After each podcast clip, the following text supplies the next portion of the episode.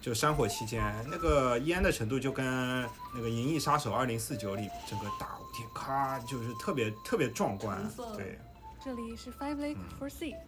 我们邀请生活在世界各地的朋友们，以创作者、设计师、异乡人这三重视角，跨越时区来沟通、分享，并产生碰撞。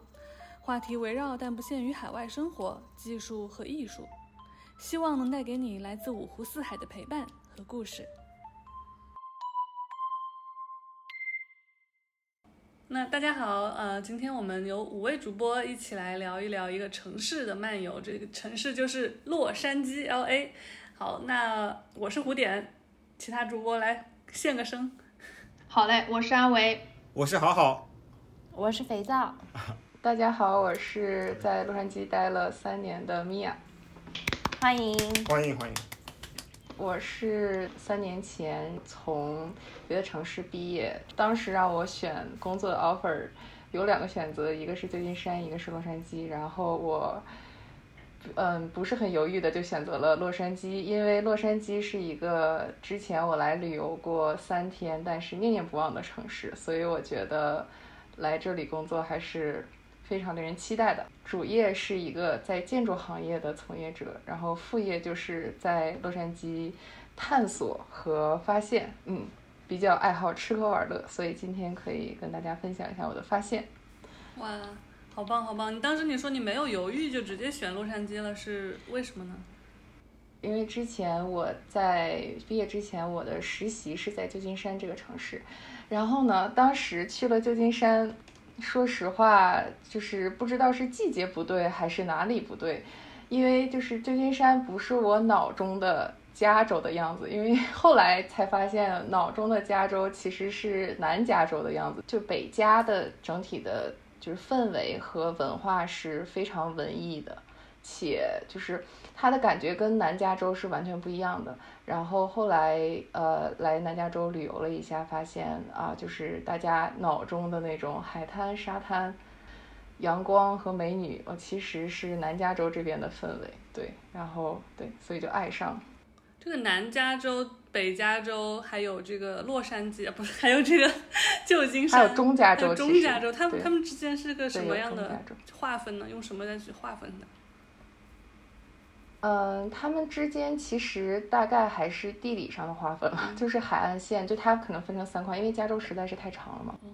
加州是一个比较长的州，就比较南北南北向的一个州。然后呢，洛杉洛杉矶是和圣地亚哥这两个比较主要的城市是在整个加州的南面，然后旧金山是在北面，然后中间通了呃一号公路啊五号公路，然后还有很多的荒漠和农场。所以通常就说南加和北加，虽然加州的中部也有很国家公园呐，然后有一些小的城市啊，可能比较少有产业聚落。它有加州中部就可能是有很多的酒庄啊，然后橘子园，然后还有一些沙漠和戈壁啊这种地方。对，有点意思。那个肥皂，你是最近从西雅图搬到了 L A 对吗？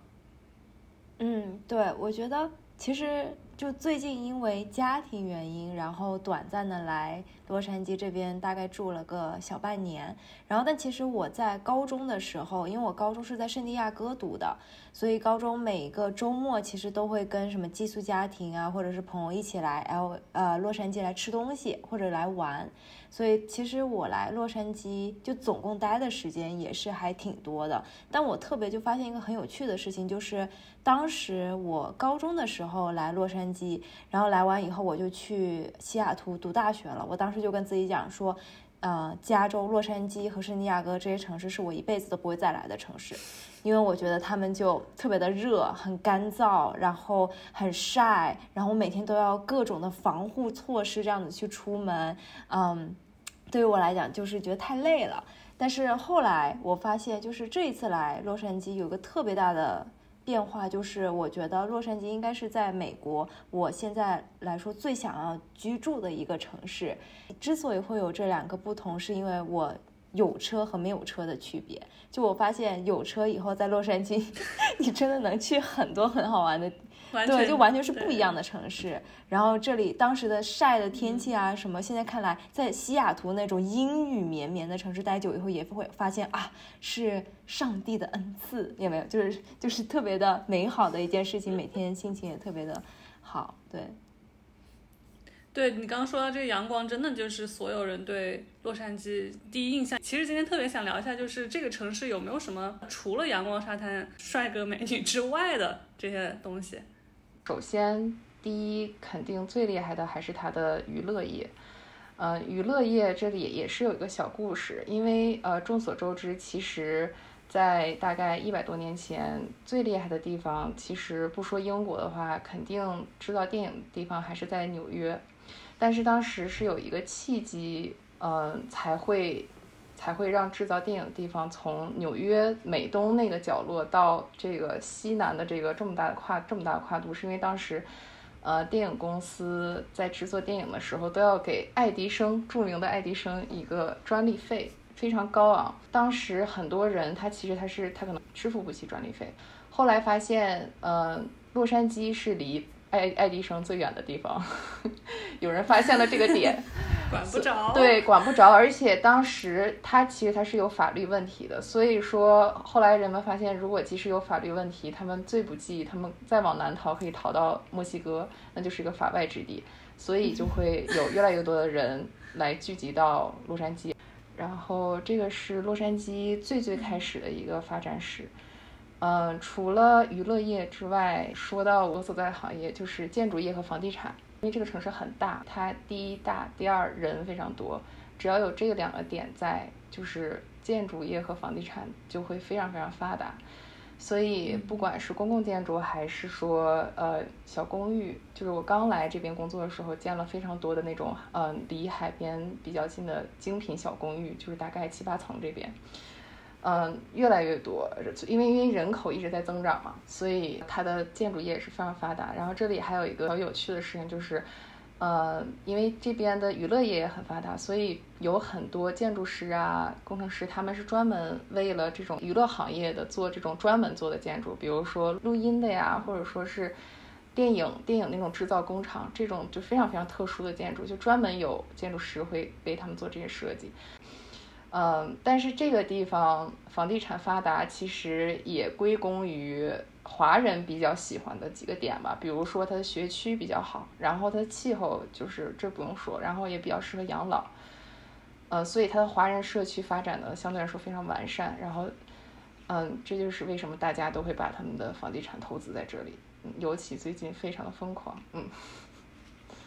嗯，因为我对这个房地产不是很了解，你可以。告诉我们一个大概的范围，让我的小心脏来接受一下，大概是什么概念？对，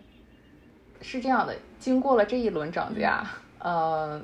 如果想在城市里，就是你也不用非得就是特别离市中心偏远的地方，但是如果你是想在城市里，然后二 B 二 B 的话，可能就是 Candle 嘛，Candle 可能得七八十万，八十万往上吧，八十万左右就涨完，就是最近一轮涨价之后，然后 house 的话肯定是什么价位都有了。但是，反正这是我所了解的。我我其实因为我了解到的，就是我周围周围朋友，就是可能结婚之前还是买 condo 的比较多嘛。然后因为他们也那得买在城市里，他们也不能买很远，因为就是公司也在这附近。对，这是我大概了解一个价位。然后 house 肯定就 range 特别多，但是尔湾那边就非常疯狂。尔湾它就是纯是有钱人给它炒起来的。最近它最近可能就得到一百多万了，而且其实可能只是个看 condo。对。但尔湾那边真的方方面面也非常好，非常适合 family 居住啊，然后学区也好，那边的码农也比较多，可能因为对。对，尔尔湾是就是有很多游戏的公司，就比如说著名的暴雪公司在那里。然后尔湾那个地方，它的呃发展其实跟洛杉矶其他地方，尔湾是一个大概可能洛杉矶偏南两个小时车程的一个地方，它的发展有一些不一样，它的。以前这个地方大部分的 housing 就房子都是给一个叫 Irvine Housing Company 买下来，然后他做城市的规划，所以它的整体的配套设施啊，包括像它的那些基础建设啊，都特别的好。然后它有个基础房价，它不做那种可能廉租房或者特别便宜的，然后保持了那个社区的相对来说都是中高收入的。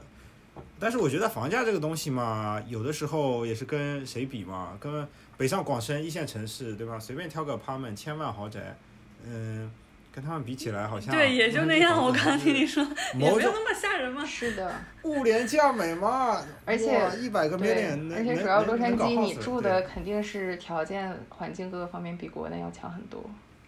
对，然后比如说你两两百万美金啊，买了一个买了一个房子，然后带个游泳池，你想，哇，你在上海你要带个游泳池的房子不是比如说你这不是对你住西湖对面，就其实是这样的嗯感觉，就其实还是性价比高一些的。对，嗯，对，然后可能就是比不上曼哈顿啊、波士顿这些，就是中心城市特别高。嗯，因为洛杉矶整体来说，我个人感觉哈，因为它有特别发达的高速公路网络，虽然说人特别特别多，但高速网络就能够高速公路网络能够把人带到更远的地方，所以它的那个住宿区就会比较范围就比较广，然后相对来说选择比较多。贵是因为我们在美国工作，可能有一个买房的梦想吧，它还是一个可以可以企及的梦想，然后你觉得它可能比较贵，嗯，可能如果我要在北京和上海啊买要买套房，可能就想也不用想，对是的。我觉得好好刚刚说，就是洛杉矶的公路广可以把人带到更远的地方，这点还挺好玩的。因为我感觉我来到洛杉矶以后，我就除了在深圳，在在国内以外，我就没见过这么多的车，而且就是我每天基本上一出门就是这么多的车，我甚至就没有见过车少的时候。然后我就觉得就是在洛杉矶就出行真的是。一大痛点，就有时候你会觉得说买有车了，你就感觉飞了，就是有了自由，可以逃到更远的地方。但是你逃的这个速度啊，比比起其他的，呃，美国的城市，嗯就除了纽约以外吧，我觉得它应该算是第二慢的一个城市了。啊、有一次我的一个姐妹从西雅图过来来找我玩，然后当时我们开车一起去周边的一个国家公园玩。那个时候我们俩就开着一个租的车，就发现旁边有一道儿，就是在洛杉矶高速公路上，它有一道是专门是你交钱啊就可以走得很快的那一种。就是快速通道，这点是我基本上没有在其他城市看到过，可能是你是住在哪里我我我我住在 downtown 这边，啊？，downtown 我知道为什么堵了，因为当趟 肯定是去哪儿都堵。但是啊，是啊，我感觉每天我出去我都在堵车。我怀疑你是住在 downtown，，不然不会这样。就是我后来做一个 Uber 的时候，那个司机就说，就是那个道是你过一次，你买一个小卡，然后是你买个二十刀买个小东西，然后你每次过那个道就三块钱四块钱，每每月它是按次收费的。然后我就哇天呐，资本主义，你知道吗？就那种感觉，就是你有钱你就你就能跑得更快，就这样子。对对，德州这种像休斯敦、对奥斯汀都也都有这种，就是你嗯给钱你就走快道，你不给钱你就堵那儿吧。你 你对不要说资本主义对吧？社会主义的高速公路也是要钱的，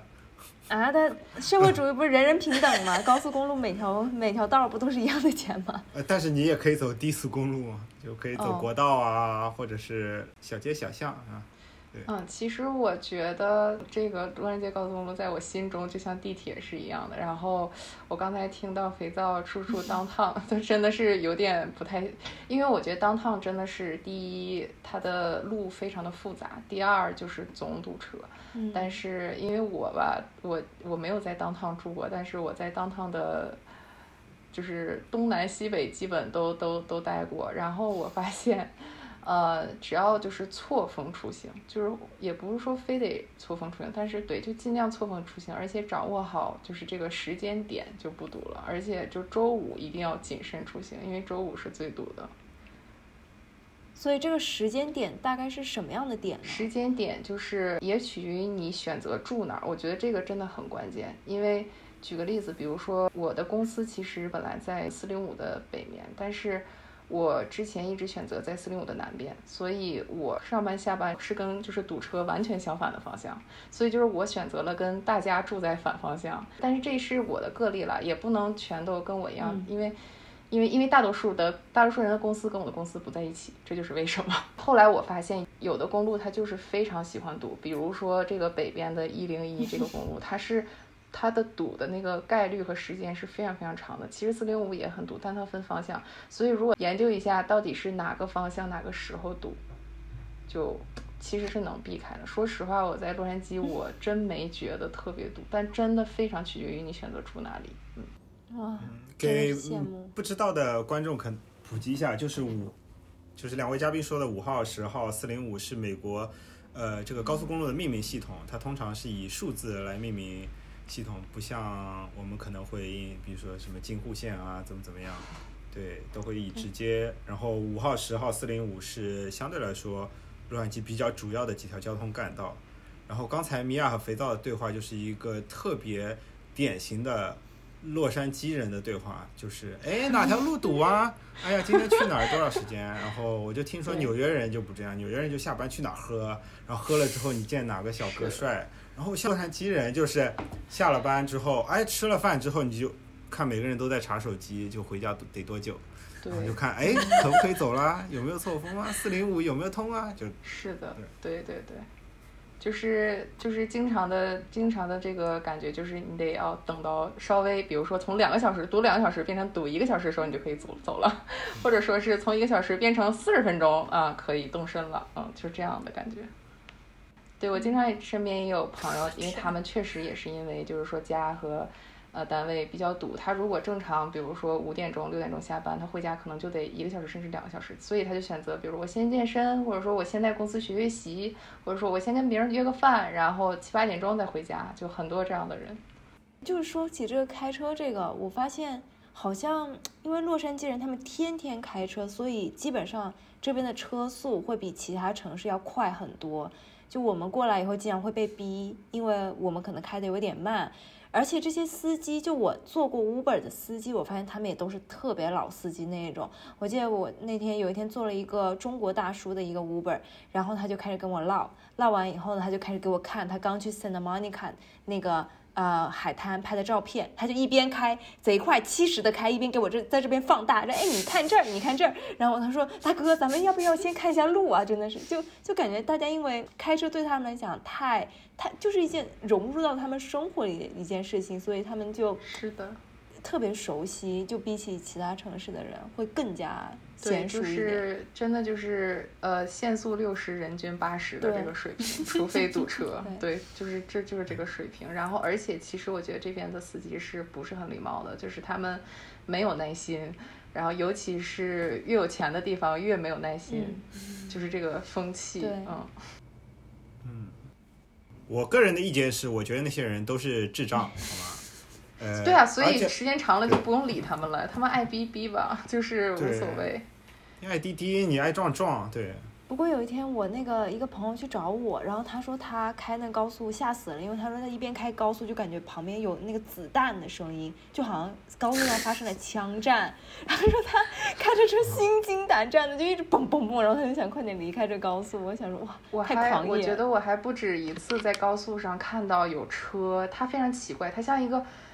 它像个卡通人物一样，就就是就来回就来回的变。我我我怀疑这是磕了或者是喝多了的这个症状，就特别可怕。他就在我前面开，所以我只能马上变个道，然后错过他。所以说为啥塞车吧？就是这种司机这种开车风气，对吧？塞车是很经常发生的。拉回来，拉回来。刚刚说到 洛杉矶的这个其他产业嘛，米娅，呃，除了娱乐业、建筑业、房地产，还有什么别的？呃，还有就是去年大家非常有名的一个新闻，就是港口，就是说这个港口啊，怎么就这么就是非常的也非常堵塞，船也很堵塞。呃，洛杉矶的港口是承载了大概百分之二十进入美国的货物，尤其它还在这个呃太平洋上嘛，这个非常好的一个绝佳的地理位置，所以它它是一个非常非常大的港口。它主要运送的是也是这些什么家具啊、汽汽车零件和电子，然后前三名的这个进口来源国，第一名肯定毋庸置疑是中国，然后是越南和日本。呃，除了这个港口业非常发达之外，还有一个就是说，可能很多人不太清楚的是，洛杉矶也是航空、太空工业和电子业的最大基地。就是历史上是二战时期，洛杉矶是一个主要生产船舶和飞机的基地，所以这边呢，就是说它发射航空母舰啊，然后包括发射航空母舰，就是呃叫什么？就这个竖着的是火箭，然后对 对 对，然后包括飞机，它它对它也是一个非常主要的生产船舶和飞机的基地，就全都是因为这边的气候好，气候好，它非常适宜做很多实验吧。还有一个非常发达就是游戏业，这边非常多游戏公司，就是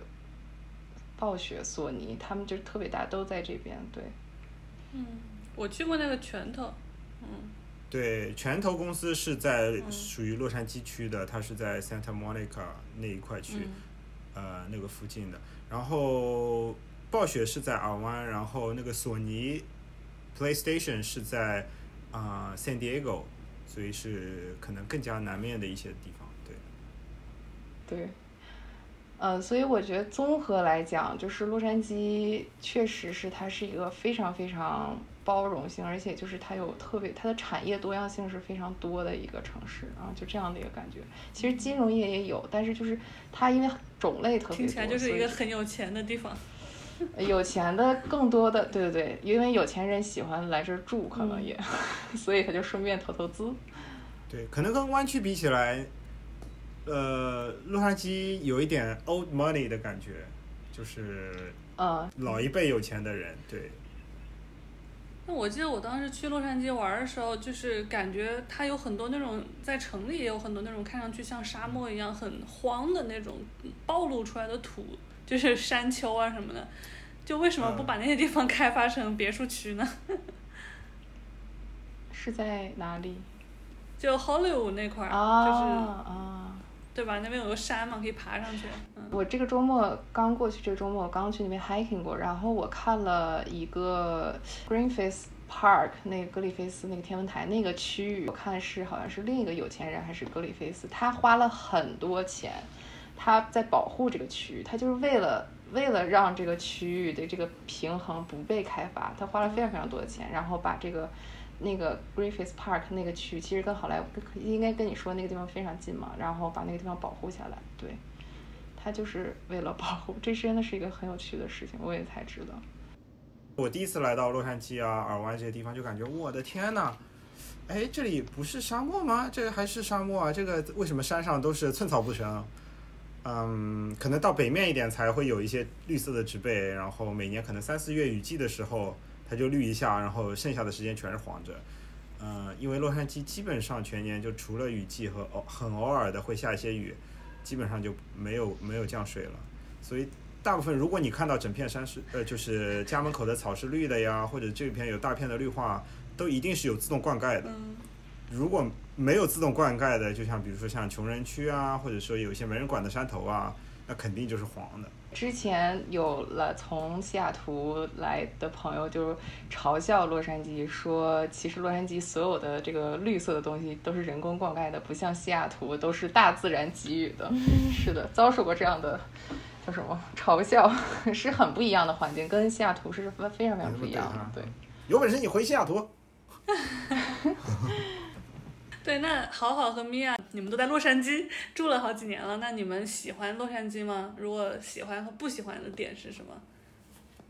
呃，我觉得还是很喜欢的，因为呃，首先我觉得这就这个地方就是非常一个非常，我不知道男生是怎么想的，但是至少是女生是非常适合做浪漫的梦，因为这个氛围就会让你有那种感觉，这个棕榈树啊，包括这个非常非常美的日落，就会让你。无形之中爱上这个地方，嗯，就很少女心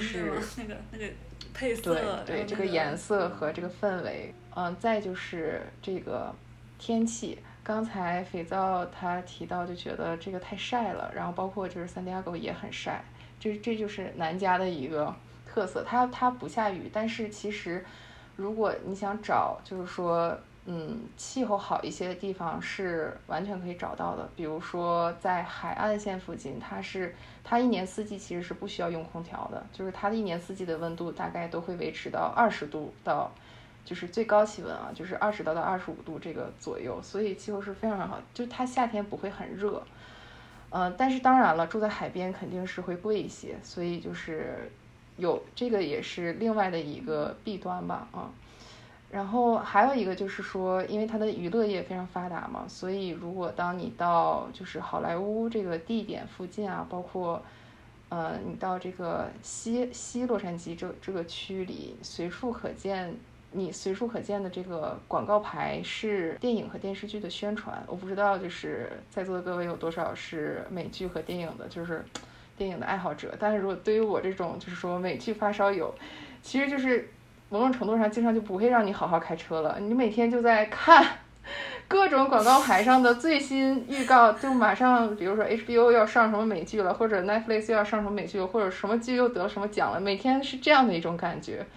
所以这是一种就是别的地方不太能感受到的一个氛围吧，对，所以它真的是一个非常非常大的产业，有点像在那个曼哈顿那个百老汇那条街，然后你就看到很多的大的板子上面都是在宣传最近的这个百老汇的新剧，对对对对对对，是这样，对，这也是这样的一种感觉，嗯，然后还有我就觉得这个地方非常的 chill，就这种 chill 就是一种，呃。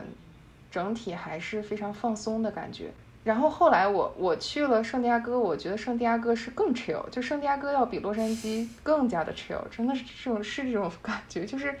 更加的。chill 用英中文怎么形容？这个 chill 这种感觉是躺平吗？嗯，对，就是外对外人会觉得是躺平和惬意。嗯，不过其实作为就是说在这儿生活的人，包括在这儿上班打工的人。我我其实也想说一下，就是说不同的一个视角，就是其实洛杉矶人民我感觉非常勤劳，也不是说非常勤劳，就是说他不是天天在躺平，然后也不是天天非常吃，就是也是正常的打工族，而且挺勤劳。就我不知道大家有没有感受过洛杉矶的早高峰是几点开始？你们觉得洛杉矶的早高峰是几点开始的？呃，两点。那是早高峰，不是晚高峰。猜测吗？咱们就是说，咱们就是说猜测是吗？应该差不多六七点吧，我觉得。对，洛杉矶的早高峰也是大概七点左右开始，然后晚高峰大概是三点半开始。嗯就我感觉这个更多可能还是有人在送孩子、接孩子而导致的一个高峰。啊，但是就是我深切感受到的，就是我觉得在这个城市里的人也也很认真，然后也很努力，为自己的梦想而打拼的一种感觉。我个人是第一次可能常驻洛杉矶是二零一五年毕业的时候，嗯，也是洛杉矶这个城市见证了我可能最苦楚的时候，也见见证了我生活相对呃好一点的时候。我觉得若就是在这个过程中，我发现洛杉矶是一个特别包容的城市，然后就有点像很多身边的啊北漂啊，嗯沪漂啊，然后我就是洛漂，然后也住过特别特别烂的地方，然后也开始有一份稳定的工作，我就觉得，嗯，它作为一个城市，它很多元。如果就算是生活在底层，但是因因为我是做动画的，可以说跟娱乐产业沾一沾。点边吧，然后你每天看得到这些大板报，然后你在公司里面，大家都在说哦，你要上什么秀啦，然后做什么东西，就会让你的生活充满了希望。虽然说我那个时候住在中国城附近，然后要开车到 Cover City，是在西面的一个城市啊，每天上班要一个半小时开过去，但是我到了那边就感觉，哎，我可以做啊，虽然说公司对我呃很不重视，对吧？但是我觉得有一天我能成就身边所有的榜样，然后就就会在那边激励你。所以我觉得，就像米娅说的，洛杉矶是一个充满梦想的城市。但是在这样的大城市生活总是比较艰辛的。我我不知道，我我可能不能同意米娅说洛杉矶比较 chill 吧？对，可能有钱人看起来比较 chill，有一些，比如说尤其是在西边的人。对，这是一个旅客的视角是比较 chill，但其实如果做一个在。在生活的话，因为我在佛罗里达也住过，那佛罗里达那就是真的 chill 啊，十点钟起来吃个饭，晒个太阳。我还见过佛罗里达最 chill 的一件事情是什么呢？就是那边的老头老太会开辆车，然后背着两个嗯便携的座椅，然后在沙滩边看太阳下山。我们总是觉得，哎，到了沙滩你总是要对吧，划划水呀，对吧？进进去摸一摸，呃。捡捡海上的贝壳，他们不，他们就在那边，脚也不用沾海水，看着太阳下山，然后咔一收，然后就回家了，就是这种悠闲的生活。对，在洛杉矶可能就呃，大部分工薪阶层就可能体会不到这样悠闲的生活了。对，每天因为在路上花了很多时间，对。对，所以我们其实作为打工族的话，去海边可能，反正对于我来说，即使原来我住在海边比较近的地方，可能我两三个月才会去一次。我并不是天天去海滩旁边看日落，是这样的一种感觉。对，就实在想不开了，我去海边想开一点，就这样的感觉。作为一个打工族，在我那时候，比如说我的第一份实习是没有没有工资的，然后就啊特别窘迫，吃不起饭，然后我就在网上接活啊之类的。那洛杉矶就有很便宜的吃的东西。当时我去一家在中国城店，叫做康康小美，四块钱就是两菜。著名的康康小美。著名的康康小美，抚抚慰了我的对吧留学生的胃啊。虽然说那个地方卫生不是特别好啊，每次吃都有一点拉肚子，连吃三天之后啊就可以了，我的肠胃就适应了，然 后就可以一直吃下去。然后买一次可以吃两顿，然后就很开心啊。嗯，后来找到工作也去过特别特别豪华的餐厅啊，可以吃，呃，一顿几百上千的这这些嗯菜啊，这种从来没吃过的东西啊，嗯。米其林级别的这个，对这边的餐厅也是，就是特别多特别好的餐厅也有。我就觉得，嗯，对，有钱人的地方就会有 这种。是的。很感谢洛杉矶包容了我。对，就是一个非常包容的城市，就是其实就是你挣多少钱都能活下去，然后而且彼此有彼此的一份体面和尊重在，就是这样的一个城市。对这边其实说实话，就是富人住的地点是非常有限的，而且还有一个就是因为这边的天气实在是太好了，所以最近两年又容纳了超级多的流浪汉，就是可能流浪汉到了纽约会觉得冷。这这个其实是一个弊端吧。其实说实话，我觉得洛杉矶政府对于如何处理流浪汉这个事情，我不觉得有一个非常明确的计划和方案在。但是乱，但是流浪汉确实越来越多，越来越多。嗯。哎，我挺好奇，刚刚你说那个，就是就是加州政府对流浪汉他们的一个态度，现在是怎么样的？嗯，其实呃，洛杉矶当趟有一些地方有几栋楼是给流浪汉的，但是因为流浪汉实在是太多了，所以后来只能是让这个老幼病残孕优先的这个入住到这个楼里，至少，然后剩下的人还是无法解决，其实是一个非常糟糕的问题在当趟，嗯。之前我有听到过一个比较恐怖和未来的一个关于就是洛杉矶政府对于流浪汉处理的这个设想，他想让所有，呃，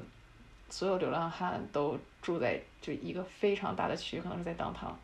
这个事情也是从同事那里听说的，但是我我我觉得如果真的实现的话，是个非常恐怖的事情。而且众所周知，二零二八年洛杉矶要开奥运会了，所以我觉得。这个应该是一个洛杉矶政府亟待解决的一个问题，因为最近，呃，三到五年，这个洛杉矶接纳的流浪汉真的是翻了很多倍的增长，嗯。我觉得是不是很多在国内的朋友他不知道流浪汉是一种什么样的存在啊？那不如你们就讲讲流浪汉到底是什么样子的，就是你们见到他们都在干嘛？其实很多人难以想象为什么会有流浪汉，或者为什么中国没有流浪汉。呃，是因为中在中国的话，首先就是家庭文化比较浓厚，所以如果谁但凡出了一点事儿，比如说破产了，或者比如说失业了，就是就整个就是没有任何经济来源了，然后他的父母可以帮一把，或者他的亲戚朋友可以帮一把，就是中国是有这个文化在的。但是其实在美国这边，他不。不太有这个文化，或者说是他们往往没有那么多亲人可以接济他，在他们破产的时候，而且更何况就是说美国这边更多还是私营企业，它不像中国有很多就是说公公立的单位，所以私营企业的话，它的一个坏处就是不是很稳定。刚到美国的时候就觉得这些人就是不想就是懒惰，不想去工作，所以没没办法就在街上。后来了解的有点深入，其实很多人是因为嗑药。其实流浪汉有一个比较大的群体是嗑药了之后，他产生了一些精神上面的疾病，他没有办法去做正常生活的事情，导致他就在这个恶性循环里面。那西雅图之前的市长呢，也是比较 liberal 的中文是民主，自由派，对，比较自对比较民非常民主，所以当时也有讨论，就是说，因为有很多那个，特别是 COVID 之后，有很多 hotel 都没有人住，所以就是在讨论要不要就把这些 hotel，呃，这些旅馆当做可以让流浪汉居住的一个地方，所以基本上西雅图对于这个事情的态度还是比较民主、非常宽容的一个态度。所以导致警察也不敢做什么，就因为一旦就是说把他们放到就抓起来，或者是呃带到一些精神嗯那个医院里面去看，就会有很多人去反对，就觉得这是太残忍的一种行为，所以是处于一种比较尴尬的，不知道怎么样去解决这个问题，就导致我们原来那个家旁边有个小山丘，正好是在一个桥下面，然后就。特别有特别整齐的那个帐篷都搭好了，还插着小旗。然后有一次我有个三藩的朋友过来，他说：“哎，你们这边的流浪汉素质好像还挺高的，就是都特别规划特别整齐。”他说：“哎，不像我们三藩那边，大家还会稍微比较乱一点。”我当时就是还在学校的时候，因为身为一个设计专业的学生嘛，然后总想说做一些有意义的项目。当时我就想说，我要解决流浪汉问题。因为流浪汉我真太熟悉了，我们那条街我四年就走来走去走来走去，各种对各种流浪汉就特别熟悉。当时我其实是和几个同学一起去采访过流浪汉，然后你你就会发现，就有些人在，就像米娅说的药物问题，就有些人他你今天采访他，他还是很认真在跟你讲，第二天他就哎哎哎就那种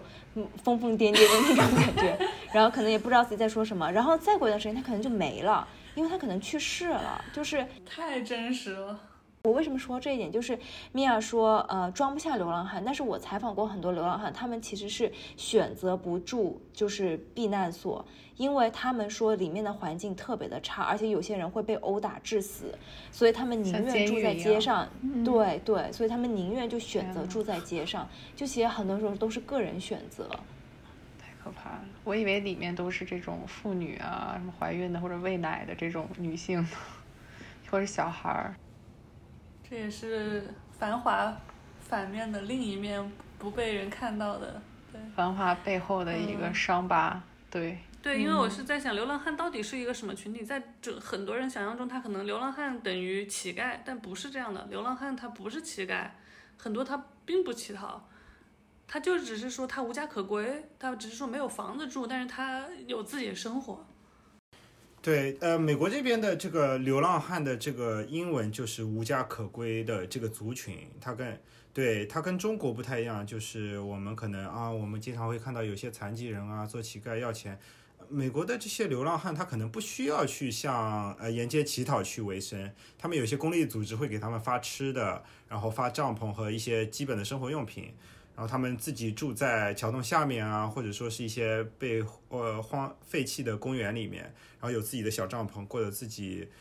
嗯相对独立的生活吧。我觉得美国的流浪汉其实它有更加深层的社会和制度的原因。随着美国制造业转移，嗯，他的经济有一些衰落，然后有些人破产，然后失去了自己的那个房子。然后，因为美国的，比如说像信用制度，然后住房制度，然后整个它的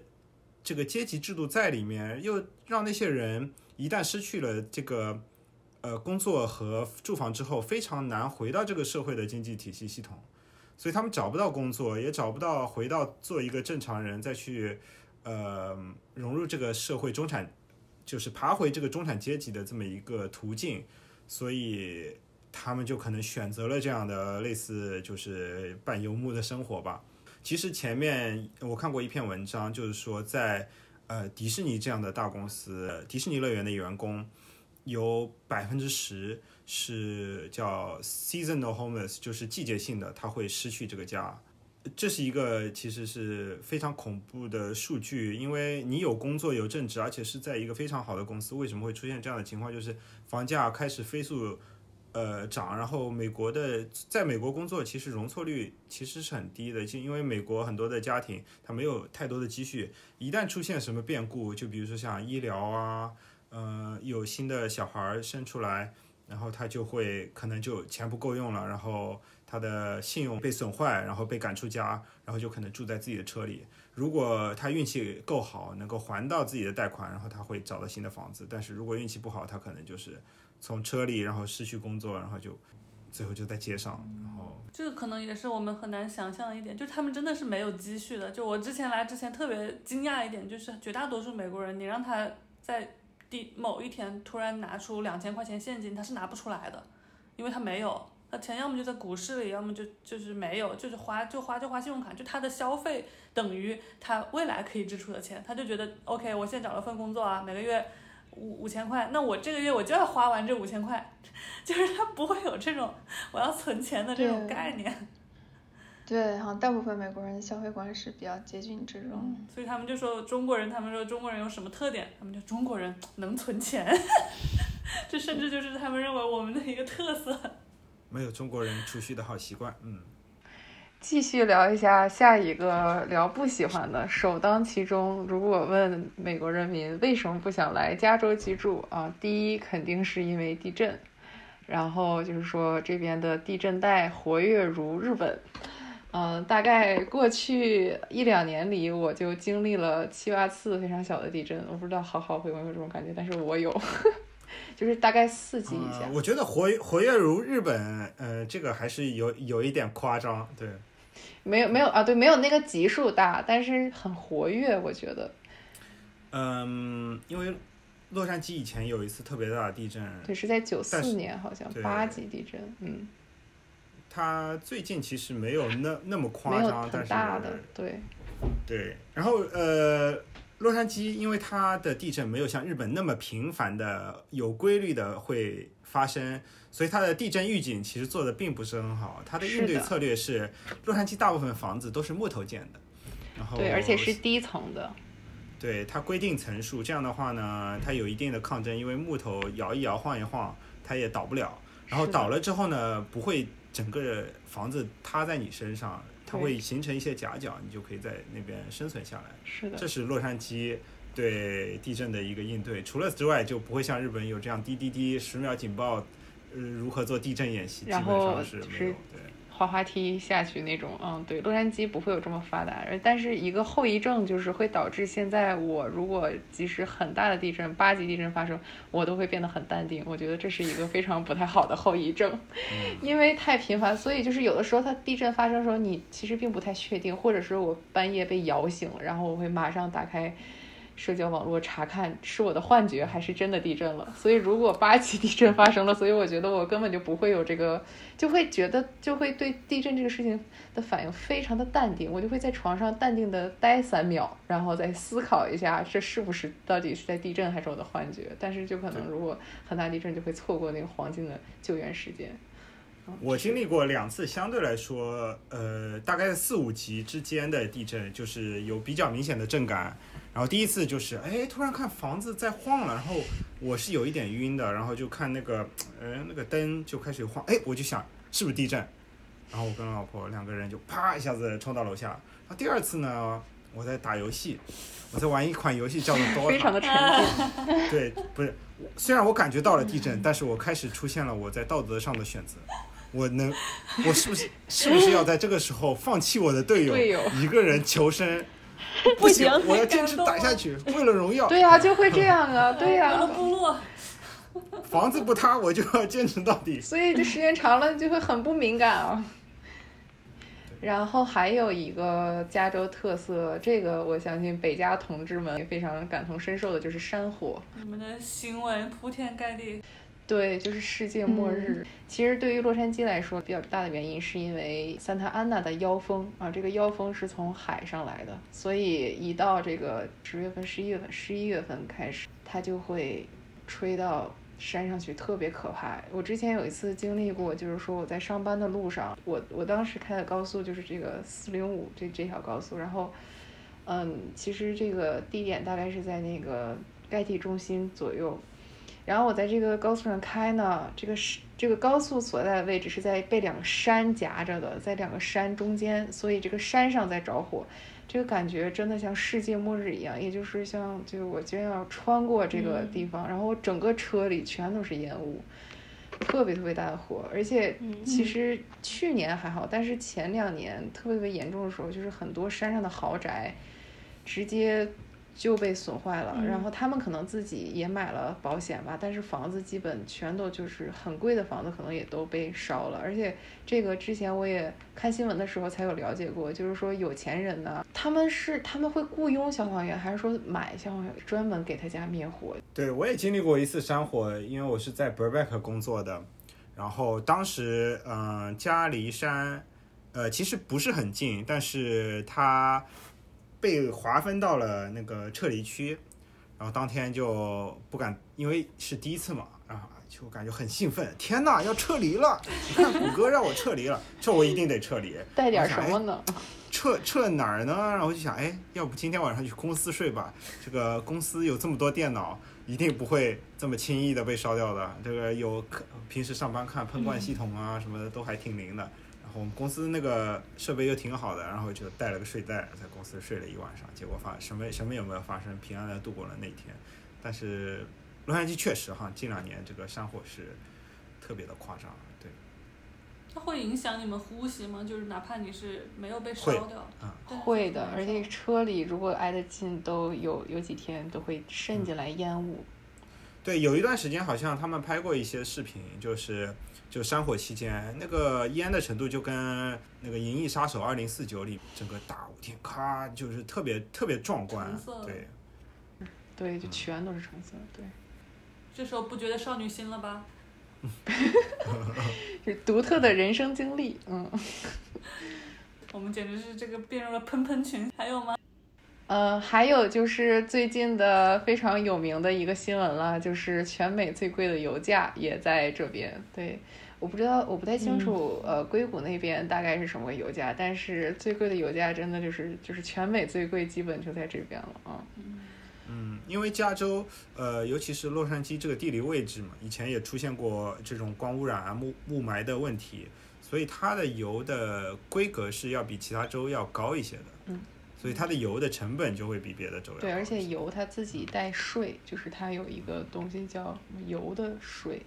那个呃，肥皂，你去洛杉矶有有感觉什么比较好的或者不好的？对，我觉得好好的地方肯定是服务业很发达嘛，就像在这边，嗯，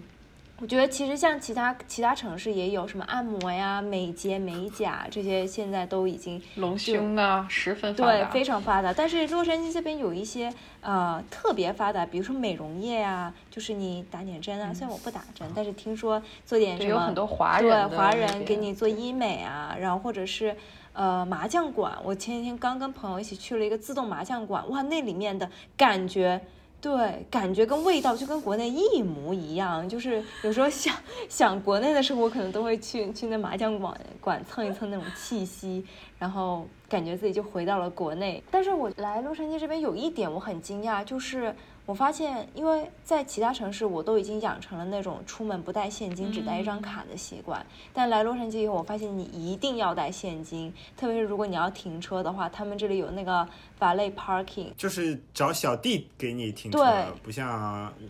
对，找小弟给你停车。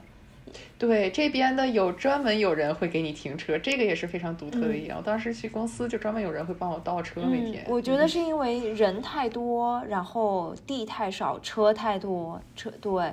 对，所以他们有时候在一个小停车场里面有很多餐厅嘛，然后他就会车叠车这样子。合理的安排，对车叠车，我觉得这可能也是一个洛杉矶的一个非常大的特色。对，就一开始我们来的第一二天还没有带现金的习惯，然后天天就去吃饭的时候刷卡，就跟老板说，哎，你帮我多刷一点钱，然后给我返现金，这样我可以到那边去付一下停车的钱，这个样子。就如果大家要来洛杉矶，然后要自驾游的话，一定要带个五块十块对，的一定要带。现金。哦，对，然后还有一点就是洛杉矶这边的水的味道很大，我不知道其他城市是什么样的，但是西雅图的水基本上你倒出来以后，你煮它就是纯正的水的味道，但是洛杉矶这边你一定要用个过滤器。过滤完，然后再煮水，水才没有味道，否则它有一种很浓的，我不知道怎么样形容的味道。就如果、嗯，洛杉矶的水比较硬，嗯它的那个钙镁的含量比较高。对，金哦，对，金我那个属哎，对，煮水煮久了之后，就是有一层像那个哦，我也是。科斯特地貌。那怎么办？你你洗那个煮水机？嗯哦，用柠檬，然后我我这边也有会，就是你隔隔隔段时间你就切点柠檬，然后把它泡一个小时半小时，然后洗掉，然后再再再泡一次，基本上它就那水垢就能被去掉。哦，对。实在不行的话，就是你用两年就再买个新的，对，用两年用不了两年，买买也不是一笔特别大的投资。哦。那个喝了不好。水垢。水垢。是吗？补钙。补美，怪不得 最近有点秃顶了，是因为那个水。原来不是学习学多了，原来是喝水喝的啊，太遗憾了。这样子，不是因为我听说那个那个水它是不是有它来源？就是比如说 L A 它的水是哪来的？大部分你们喝的自来水，你们知道吗？源头是什么？洛杉矶有一部分水是只就是抽地下水，然后以前是蛮依赖科罗拉多河。科罗拉拉多河是一个从可能内华达州过来贯穿，嗯，加州。其实对加州的这个农农产品行业呃、种植业非常的重要。最后是经由墨西哥的，但是科罗拉多河的这个水量现在是越来越少。哦，还有一个特别有意思的景观，就是洛杉矶有很多河，河里面没有水，它只有一个河床，然后你可以在河河床里面跑步。这是我觉得第一次来洛杉矶和。好玩，特别好玩的一个地方，特别像国内，对，因为国内也有很多这个各种沟啊，因为也是这个城内河、城内挖的嘛，就它非常像国内的那种感觉。是吗？我在国内没有见到过，就是干的河，嗯，就是，对，直接就是干的，然后一大片就干的底，然后里面有人骑车，有人跑步，嗯 就差浇点冰变成冰场了，感觉。反正总体来说，我觉得洛杉矶就是一个非常有特色的地方。它这个特色体现在，就真的是又有山又有海。它这个城市是，呃，北面北面都是山，然后呢，南面和西面都是海，东面是沙漠，所以就是真的是满足你的一切幻想和需求的一个地方。嗯，对，加州是。呃，在美国所有州里面，地形变化最大的一个州，然后在洛杉矶的城中心就会出现，就是在夏天，嗯，可能四十度，热的不行，但是你在那个地方就可以看到远山上面有对白雪的，是的。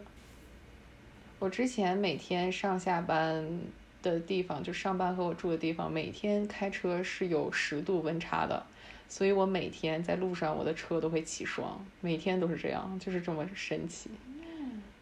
我想起之前我去 L A 的时候，有个姐姐她很美，然后她就是说这边有一个不好，就她不能穿短裙，因为太冷了，就是她全年都没有一个那种完全的夏天，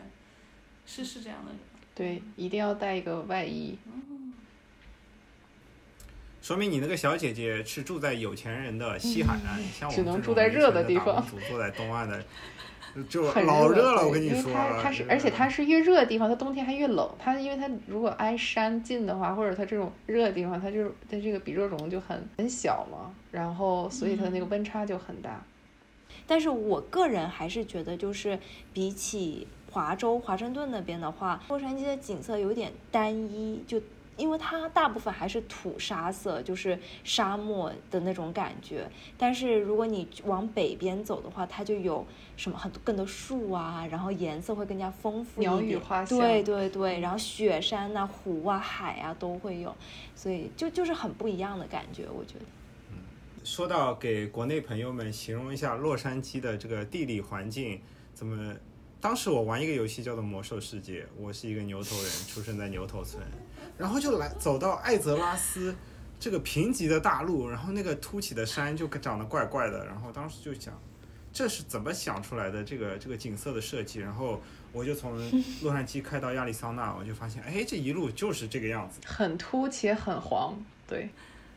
很凸起很黄。啊，你，肥皂，你行不行？你这个，你满脑子都装了些什么？不知道，不知道。去了一趟夏威夷都变了，不好了，不好啦！除了大漠孤烟直、长河落日圆的这种景象之外呢，其 其实是有两个，就是海上的国家公园，是两个小岛，一个相对来说比较著名，叫卡塔利娜小岛，然后还有一个小岛稍微没有那么有名一些，叫做 Chan Channel Island，就这两个都是国家公园。然后卡塔利娜呢，这个地方它很美，它这个美的感觉其实是就是像夏威夷的感觉是非常像的。你可以在那儿待个两三天，可以潜水之类的，嗯，然后那边有点儿对，有点像海上布达拉宫。你们之前去没去过中国的这个舟山那边东极岛？嗯，没有。对，那边对，因为东极岛就是被誉为海上布达拉宫，所以这个卡塔琳娜小岛夜里也会有那种非常美的景象。另一个是那个 Channel Island 这个地方，呃，一般这个地方就远没有这个卡塔琳娜小岛那么商业化，所以它一般人都不会在那顶上住，所以有的时候你可能只是到那边玩一天啊，然后可以海钓之类的，就是出海的那个地方也非常美。嗯，在 Ventura 的西边那边，就是更往北一点。那你们在洛杉矶有没有什么有趣的故事跟我们分享一下？那我先讲，我先讲，抛砖引玉啊。虽然我去在洛杉矶待的时间不多不久的人，去过，呃，每次经常转机回国的话，都是去从洛杉矶的机票最便宜，所以经常都是呃去洛杉矶那边玩两天，然后再回国。呃，就是我去过几次，每次我会去那个 Santa Monica，就是一个非常有名的一个码头，然后有一个小的摩天轮，然后有下面有很多玩的地方，一个旅游景点吧。然后那个地方它有一个码头上，就是有有一呃每个隔几米有一颗星星，然后你就可以在那个点去进行呃艺术 艺术乞讨活动，就是卖艺了。对，然后就会我就呃旺季的时候，就可能每隔几个点，它都会有一个人在那儿卖艺，就是有有什么弹琴唱歌的啦，表演的搞那个呃 cosplay，就是一个雕塑啊什么的。然后当时就有一个码头上就有一个比较重量级的老爷爷，他那个地方的风景就特别好，就他背后就是海滩，然后这边还有一些坐的地方。然后当时我去的时候，正好那天我带了个尤克里里，然后他戴了一个墨镜，我也戴了一款同款的，然后结果我就跑过去跟他一起合唱了一曲一首歌。后来两年之后我去那边，我看到他还在那儿，然后就是可能那个老爷爷就是一个 Santa Monica 标志性的一个艺术家，老艺术家，不知道大家之后去那边还能不能再看到他。嗯，你们有什么好玩的故事分享一下？是这样，就之前有一个电影叫《Crash》，就是车呃撞车，然后这个其实是一个非常有名的电影，它讲的就是说在洛杉矶由车祸导致的事情，所以这个这个现象体现在人的生活是非常的分隔，是非常分隔开的，所以可能你的富富人只在富人的路线里自己生活，然后墨西哥人在墨西哥人的这个路线里生活，然后。华人就中国人，就是打工族在打工族自己的路线里生活，就是这样两点一线，你不会碰见其他的人的，你也不会碰见穷人，也不会碰见这个流浪汉，所以只有在发生车祸的时候，你才会跟其他人产生交集，剩下的时候，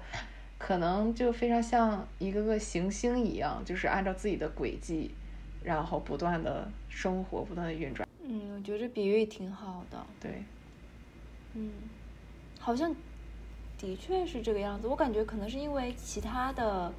地方就不是一定要开车吧，我觉得，所以人可能还会爱走走路啊什么的，然后可能还会撞见。是的，或者他的那个贫富差距啊、种族啊，种族可能不会分布这么，种类嗯不会这么大。对，你像我所知道的，你比如说，呃，苏联人啊，很多很多苏联人，或者包括什么，还有很多很多伊朗人，他们都聚集在固定的地方上，他们就住在自己的 neighborhood 里，他们不会就是上别的地方去的。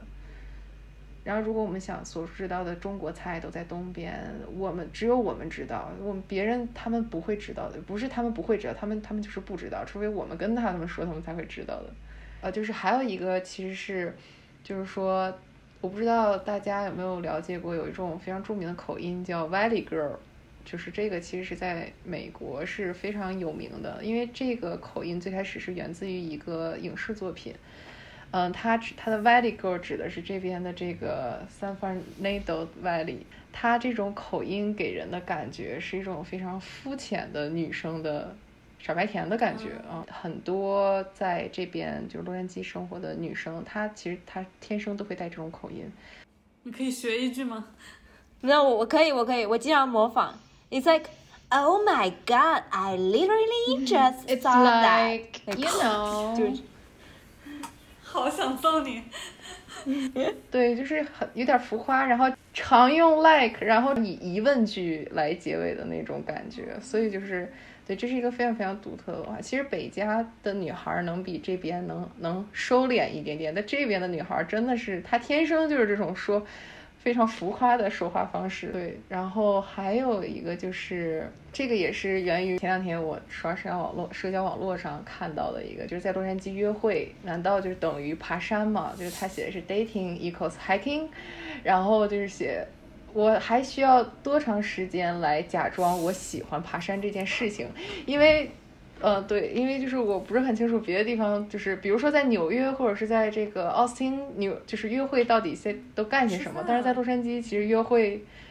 真的就是经常不知道该干什么呢，就是那我们就去爬山吧。但其实可能爬山这个运动对于很多人来说也不是很喜欢啊。这个事情我现在突然想起来，在湾区那边好像也是湾区三俗之一，就是也是爬山。对对对，因为可能我。我我也不我也不冲浪，然后也不滑，也不是很经常去滑雪，所以我经常去滑那个这个爬山。然后，但是还有一个好处就是，如果你是一个冲浪爱好者的话，我认识有人他们是天天早上都去冲浪的，然后冲完浪再去上班。这个也是洛杉矶一个非常非常 unique 的，就是独特的一个，就是可以实现的一个事情吧。嗯嗯，我之前。高中的时候住住家，然后我我就在家中嘛，然后我那个住家有两个长得巨帅的儿子，然后一个长得特别像贝克汉姆那种，就是当时我们高中有人听说我住他们家，会专门过来找我，然后问我要他们 的电话号码，这样子就是外国女生吗？是中国女生？外国呃对，外国男生长得很帅，然后中外国女生来 找我要电话号码，而且他们都是年级里很有名的那一种，你知道吗？就是。呃，对，然后他们 唯一跟对唯一跟我讲话，就是为了要那两个人的电话号码。然后他们两个就经常，那两个帅哥就经常裸着身子，就在外面啊打球，或者是就拿着那个冲浪板，就直接就去冲浪，每天都去那一种，再裸着回来。你怎么没拍一个什么流星花园呢？啊 肯定会有腹肌的。对，有腹肌很帅。哎，当时太丑了，就是一个小小的留学姑娘。得了便宜还卖乖，好吗？哎，他们不愿意看我，不愿意搭理我。当时这不是恶作剧之吻的情节吗？对，但是就的确错过了，错过了，错过了。但的确就是他们真的非常喜欢冲浪，就家里也有那种可以冲浪的船。其实他们这边的人不，并不是每个人对海洋都有感觉，对。是的，很多人他们没有，他们没有意识到自己住在海边。可能对我觉得这个确实也因人而异，因为因为你像我，我在国内的话，我生活的地方，我从小长大的地方，它不是一个海边，所以我从小可能对大海会有这种向往。但很多人他们可能对大海就没有这种感觉。嗯，像我来了三个月了，都没有去看过海，还是去夏威夷看的海。嗯，那我们最后的结尾用一个问题，就是呃，每个人来推荐一部。自己喜欢的跟洛杉矶有关的影视作品，嗯，那我先说，就是我特别喜欢的一个很诡异的一个动画片，成人动画片，叫《马南波杰克》。嗯，它讲述的就是那个男主，他就是一个过气的明星，然后生活在 L.A，在一个别墅里，然后他就讲述了一个特别真实的他和这种形形色色的。各种生活在这个城市里的人，然后他们发生的很多的故事。当然后来他有去到其他城市。你看第一季的时候，就是觉得很好笑，嗯，但是到了第二季、第三季就开始封神了，就真的是特别的真实、特别的深刻，然后又很让你觉得很不一样吧，就是一一部很奇葩的作品，嗯，强烈推荐一下。嗯，那我就推荐，嗯。奥斯卡最佳导演的作品吧，就是《La La Land》爱乐之城。嗯，这部电影里面有非常多的在洛杉矶的取景，然后整体的主题也可以体现得出洛杉矶这种追梦的这种过程吧。其实是一个快乐而又心酸的过程。因为在这过程中，有些人寻到了梦，有些人放弃了自己的梦想，获得了成功，失去了纯真。嗯，究竟是得还是失呢？其实是很难评论的。就是在光鲜的外表下，在这种快乐的歌舞下，其实是对自己有一些坚持啊、操守的这种再审视、放弃也好啊、坚持也好啊，这就是会不断的发生在洛杉矶。呃，尤其是这这个影视行业光怪陆离的这个产业聚集地。嗯，我推荐的话，我个人非常喜欢低俗小说，但我觉得可能大家很多都看过。然后最近比较新的有一个电影叫呃《Once Upon a Time in Hollywood》，就跟我们讲的这个主题有点。有点联系，就是它其实是一用一种比较夸张的手法去表现了好莱坞的这些 happy 啊，这些暴力美学啊，人人人之间的一些 drama，我我比较推荐。最近有一个非常火的美剧叫做《亢奋》，它是在洛杉矶。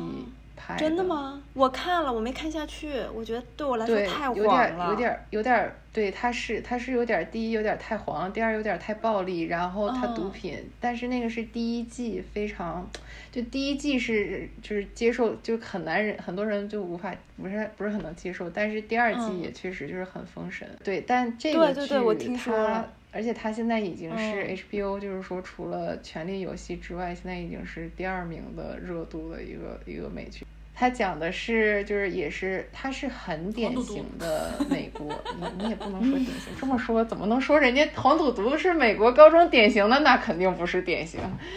对，那肯定不是。它是一种用夸张式的手法，把人心里的很多想法和欲望，用一种夸张式的手法拍出来了。我觉得它是一个，就是说很很高级的艺术作品。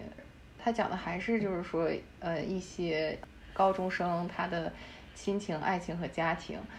呃，但是就是说他的这个拍摄手法和剧情和就他每个人他为什么会那样，他背后肯定就是都会有很多成长累积下来的原因。从这一点上来说，我觉得其实他能代表呃美国很多人，因为其实美国很多很多人都会有这些问题，尤其第二季的话。嗯，它的评分很高，因为它每一集拍的像电影一样，就是它是一个非常非常优秀的这个艺术作品。主要是这个制作人非常厉害，然后他是在洛杉矶拍的，是一种也是这种洛杉矶的氛围。总结一下，阿米娅来说，嗯，今天很开心跟大家分享我在嗯洛杉矶短短三年的这个。所见所闻所想所感，也算是我送给洛杉矶的一个小礼物吧。其实我觉得我还是很爱这个地方的。还会回来，下次回来。对，对，还会 回来的。嗯，嗯，希望大家喜欢。